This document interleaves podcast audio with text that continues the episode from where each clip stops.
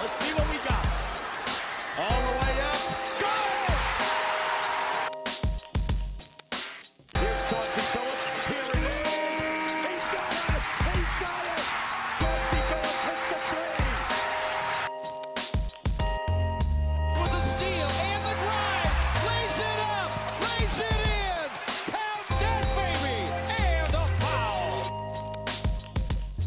Bonjour à toutes, bonjour à tous et bienvenue dans les escales des chroniques de Motor City. Habituellement, les chroniques de Motor City, c'est votre podcast dédié à l'histoire et à la culture des trois Pistons.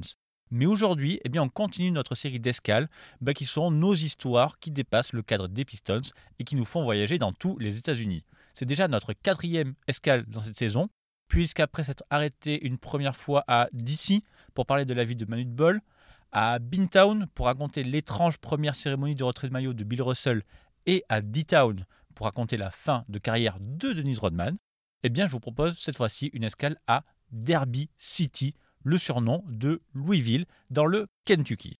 Et tout de suite, vous allez me dire qu'évidemment, il n'y a pas de franchise NBA à Louisville. Effectivement, non, il n'y en a pas. Mais il y en avait une à l'époque dans l'ancienne ABA, la ligue concurrente de la NBA dans les années 70, qui a fini par fusionner avec elle en 1976. Cette équipe, c'était les Kentucky Colonels, qui a vécu 9 ans, de 1967 à 1976 donc, durant chacune des 9 saisons de la ABA. Les Colonels, c'est même un modèle de longévité, puisqu'avec les Pacers, c'était la seule équipe qui a joué toutes les saisons ABA sans changer de nom ni sans être déménagée. En fait, les Colonels, c'est même l'équipe ABA à avoir gagné le plus de matchs dans l'histoire de cette ligue et à avoir le plus grand pourcentage de victoires, réussissant finalement à gagner un titre en 1975, juste avant la fusion.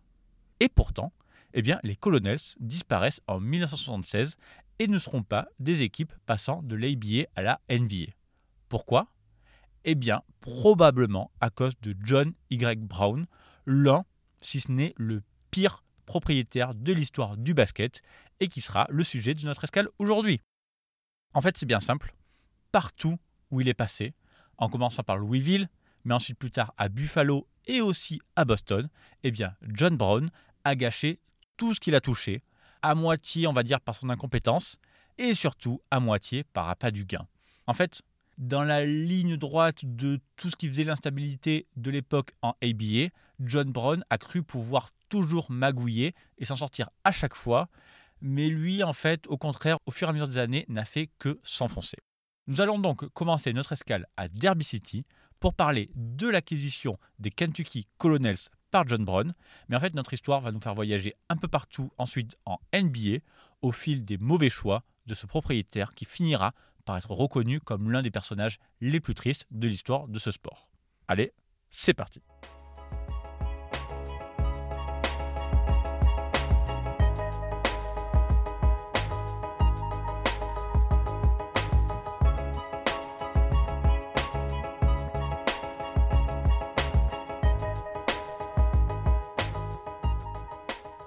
Pour vous présenter rapidement le personnage, John Y. Brown, c'est le businessman typique américain, avec un père membre du Congrès pour l'État du Kentucky, qui lui a ouvert les portes des meilleures écoles, les cercles des personnes influentes, et qui l'a pistonné dans son cabinet d'avocat sitôt son diplôme en poche. Après quelques années à plus ou moins travailler avec papa, eh bien John Brown se lance dans le monde des affaires et lance un restaurant de barbecue avec sa femme, et surtout rencontre en 1963 Harold Sanders, alias le colonel Sanders, l'homme qui a créé en 1939 le restaurant Kentucky Fried Chicken, KFC évidemment, devenu depuis l'une des plus grandes chaînes de restauration rapide du monde. Et je vais vous faire tout de suite un aparté sur le mot colonels, que vous allez entendre souvent dans cet épisode, entre l'équipe des Kentucky Colonels et là, le colonel Sanders. En fait, c'est tout simple, le titre de colonel, c'est le titre honorifique le plus élevé de l'État du Kentucky. C'est le gouverneur qui le donne, euh, on va dire plus ou moins à qui il veut, en fonction de son impact positif sur l'État. En gros, c'est comme une légion d'honneur chez nous. Et dans ce cas précis, Harold Sanders, eh bien lui, il a été récompensé pour sa contribution à la cuisine américaine. Et l'équipe ABA des Kentucky Colonels basée à Louisville prendra ce nom en hommage à cette tradition. Bref, on revient à la rencontre entre le colonel Sanders et notre John Brown en 1963. En fait, à ce moment-là, KFC, c'est quand même déjà 400 restaurants implantés dans tous les États-Unis, mais le colonel Sanders souhaite passer la main à ce moment-là de sa vie. Et donc, le 18 février 1964, le colonel Sanders vend KFC à un groupe d'investisseurs mené par John Brown pour 2 millions de dollars. Et ces nouveaux investisseurs, eh ce sont eux qui vont transformer KFC en restauration rapide et qui vont adopter les couleurs rouges et les rayures blanches selon le modèle qu'on trouvait déjà dans le petit restaurant de barbecue de John Brown. Évidemment, Brown va énormément s'enrichir avec KFC et en 1971, sept ans plus tard, il revend ses parts pour 284 millions de dollars.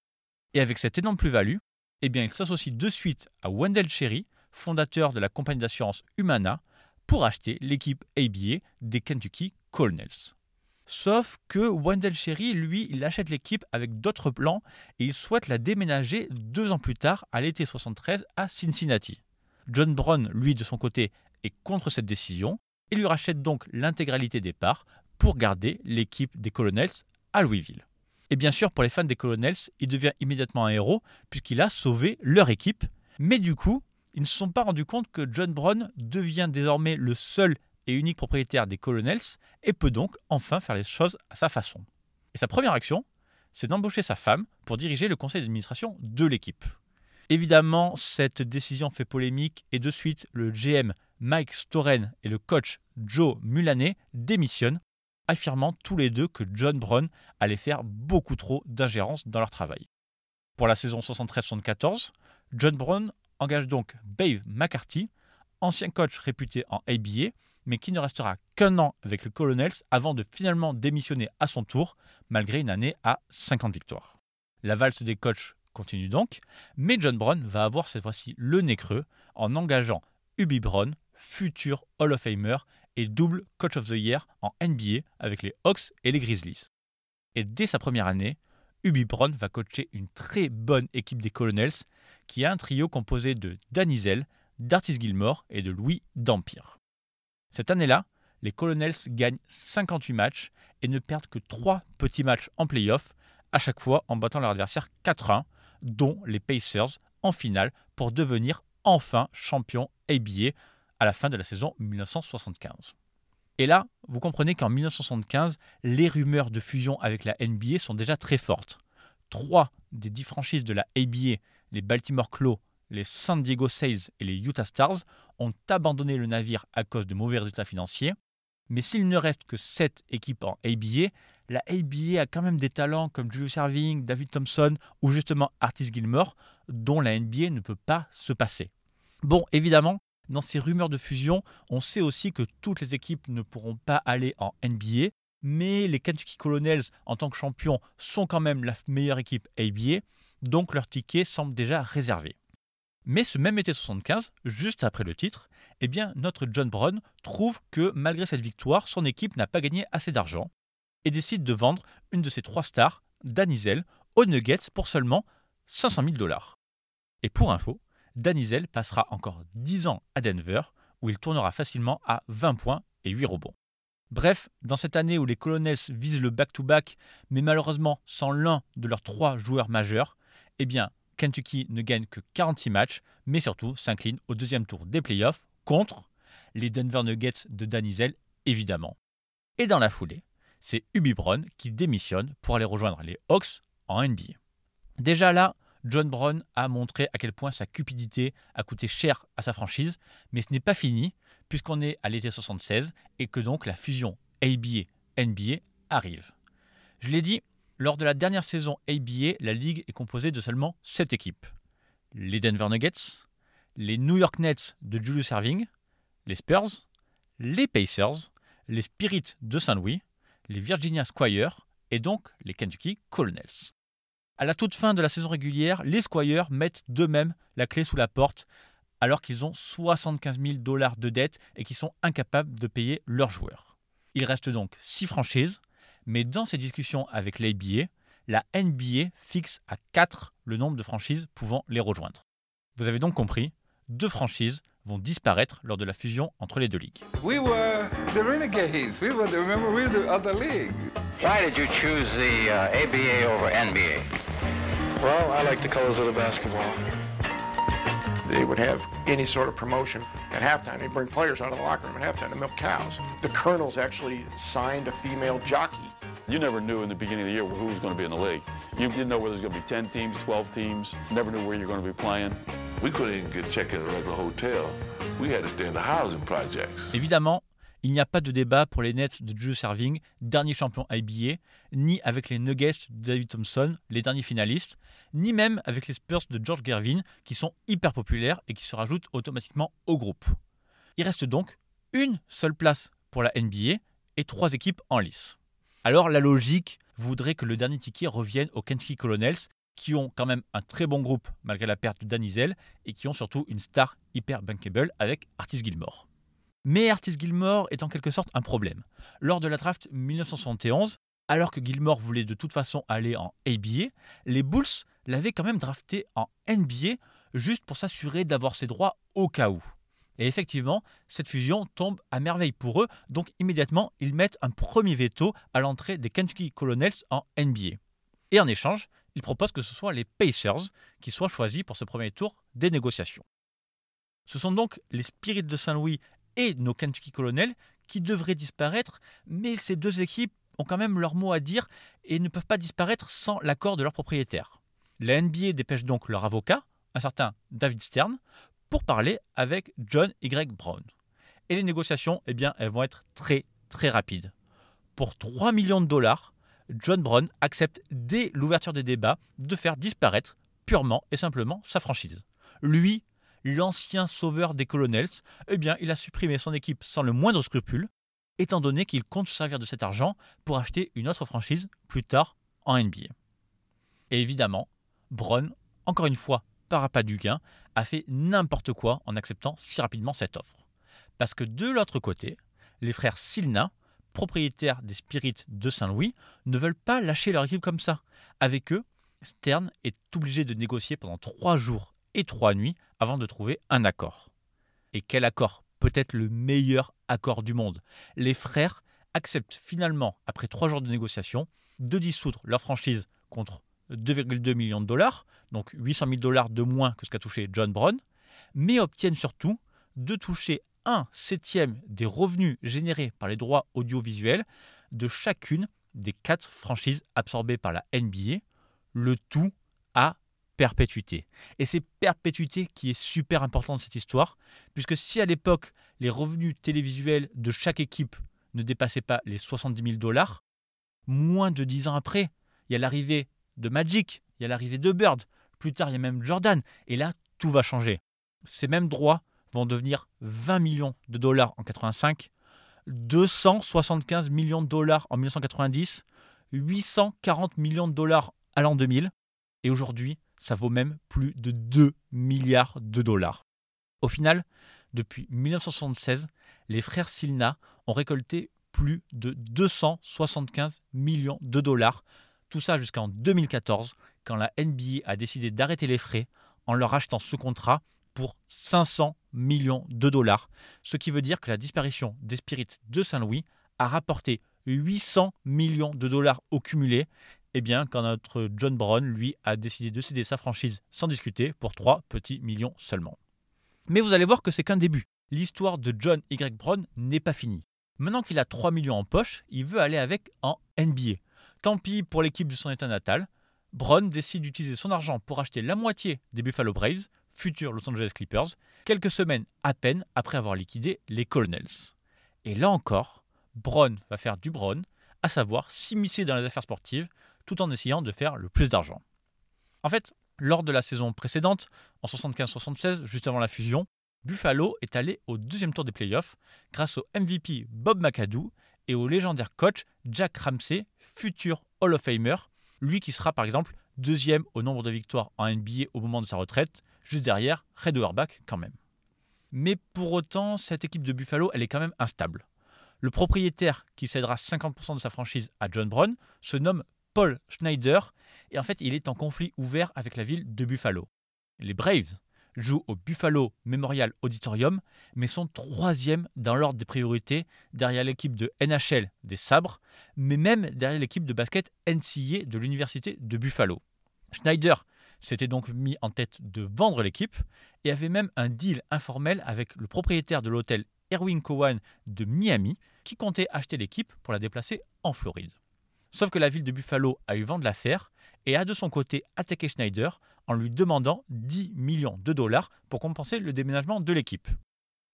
Le propriétaire Schneider a donc dû annuler la vente et a même signé dans la foulée un nouveau bail de 15 ans avec le Memorial Auditorium, avec toutefois une clause très importante disant que le bail pourrait être annulé si l'équipe ne vendait pas 5000 abonnements sur une saison.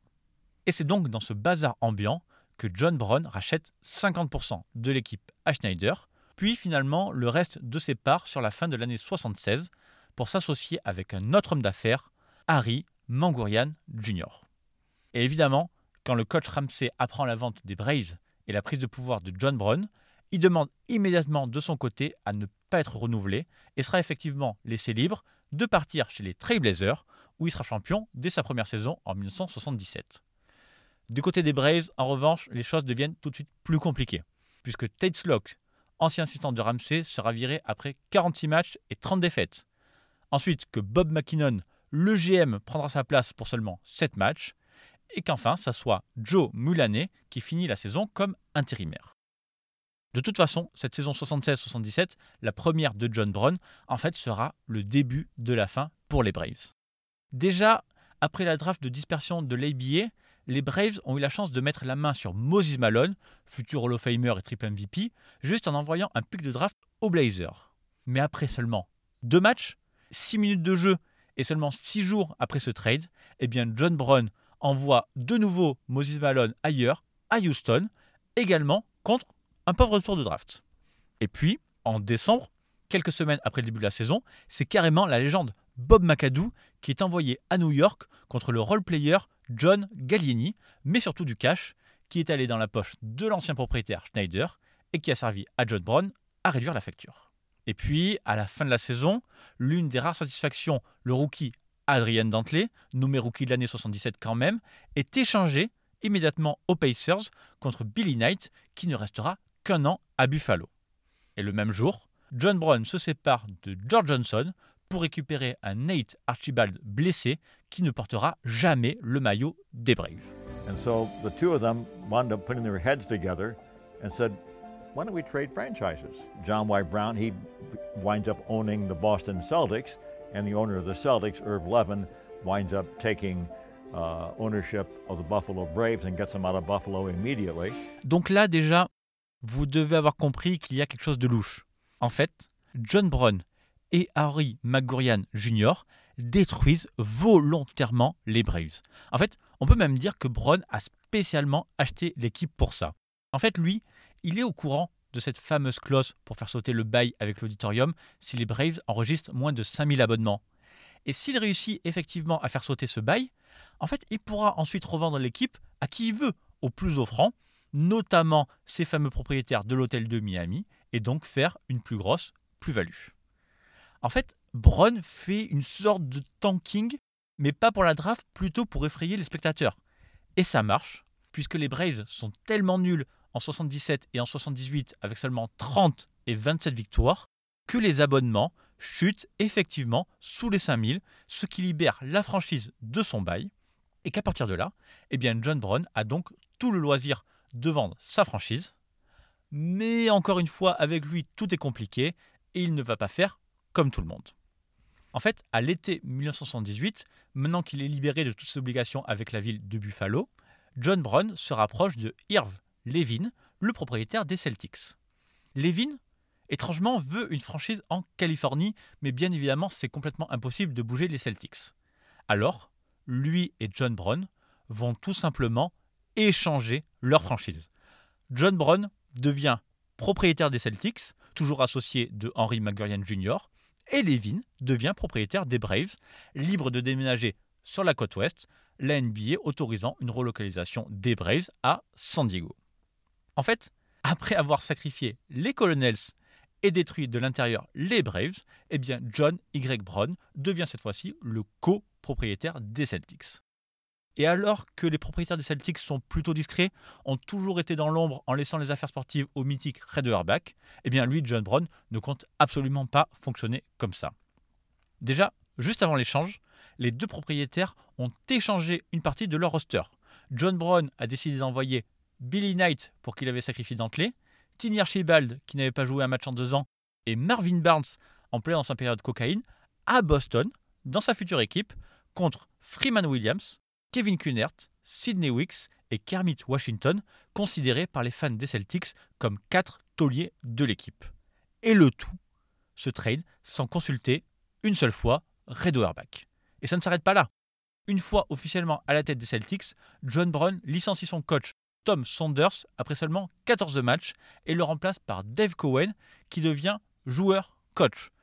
Évidemment, les autres recrues du trade avec les Braves sont une catastrophe. Barnes se drogue pendant qu'il est sur le banc et il est coupé en janvier. Billy Knight est échangé lui aussi en janvier et on va dire que seul Tiny Archibald s'en sort un petit peu. Et puis on arrive en janvier 79 où John Brown doit faire face aux envies de départ de Jojo White, deux fois champion avec Boston et l'un des meilleurs joueurs de la franchise. En fait, les Celtics sont maintenant en reconstruction après la draft de Larry Bird en 78 qui n'arrivera en NBA qu'en 79, donc Jojo White veut jouer chez un candidat au titre. Et au lieu de répondre à la demande de son joueur, eh bien John Brown l'envoie chez de très mauvais Golden State Warriors. Voilà. Et pire encore, en février, lors d'un match contre les Knicks, la nouvelle femme de John Brown, Phyllis George, ancienne Miss America, lui dit qu'elle adore voir jouer Bob McAdoo, l'ancien joueur de Brown, chez les Braves. Et d'après les rumeurs, Brown se serait immédiatement retourné vers le propriétaire des Knicks, Sonny Werblin, en lui demandant quel était son prix pour McAdoo. Alors bon, on ne sait pas à quel point c'est vrai, mais toujours est-il que John Brown finit effectivement par récupérer Bob McAdoo en échange de trois futurs premiers choix de draft, des choix qui auraient évidemment énormément servi aux Celtics pour se reconstruire autour de Bird. Et ça, John Brown l'a fait une nouvelle fois sans impliquer Red Auerbach. Par contre, cette décision sera la dernière erreur de John Brown. En fait, en coulisses, cette situation n'est plus tenable pour lui, sachant surtout qu'il perd la bataille de la popularité face à Red Auerbach et qui commence à être lâché par son associé Henry Magorian Jr. En mars, après une horrible défaite 160-117 face aux Pistons d'ailleurs, Mangorian décide de racheter les parts de John Brown et de devenir le seul propriétaire de l'équipe. Et la saison d'après, Larry Bird débarque, puis Parrish et Kevin McHale, et les Celtics seront champions trois fois dans les années 80. Il s'en est fallu de peu, mais heureusement, John Y. Brown n'aura pas détruit une troisième franchise de basketball.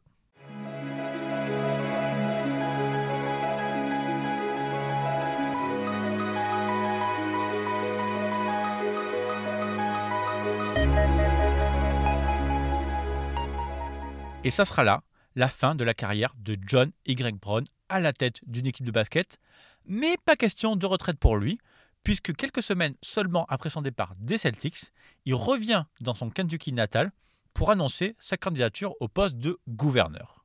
Et je surprendrai personne si je vous dis que sa promesse de campagne, c'était de gérer l'État du Kentucky comme il gérait une entreprise. Et étonnamment, malgré son passif, eh bien les électeurs du Kentucky lui font confiance en l'élisant gouverneur aux élections de 1979. Alors comme gouverneur, il aura un mandat compliqué? Avec un chômage qui passe de 5,6% à 11,7%, avec une réduction du nombre d'employés de l'État de 37 000 à 30 000. Mais bon, ce qui nous intéresse, nous, surtout, c'est le basket. Et donc, après ce podcast, vous avez sûrement compris pourquoi j'ai qualifié John Brown de pire propriétaire de l'histoire du basket. Il y a sûrement quelques autres candidats comme Ted Stepien des Cavs ou Donald Starling des Clippers, mais quand même, le bilan de John Brown, il est quand même plutôt lourd.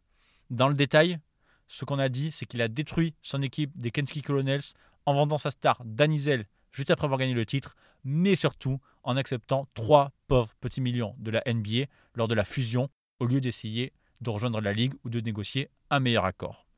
Cet argent, il a utilisé au Buffalo Braves où il a fait fuir le coach Jack Ramsey qui est allé gagner un titre la saison suivante avec les Blazers. Il a échangé le rookie de l'année Adrien Dantley il a échangé sa superstar Bob McAdoo et le futur Hall of Famer Moses Malone six jours seulement après avoir monté un trade pour le faire venir. Tout ça dans l'objectif de décourager les fans d'acheter des abonnements pour ensuite pouvoir vendre l'équipe à qui il voulait. Cette équipe des Braves, il l'a vendue, ou plutôt il l'a échangée avec le propriétaire des Celtics, tout en montant un dernier trade pour faire venir certains de ses pires joueurs à Boston.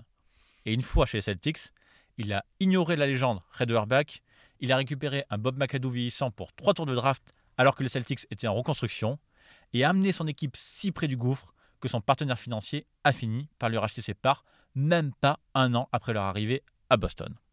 Voilà pour le bilan terrible de John Y. Brown, mais franchement, si vous connaissez un propriétaire encore pire que lui, je suis assez curieux de connaître vos histoires.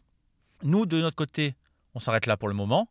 Vous le savez, cette escale et toutes les chroniques de Motor City sont à retrouver partout, sur Apple Podcast, Spotify, Google Podcast, Deezer et sur les plateformes de podcast comme Podcast Addict sur Android.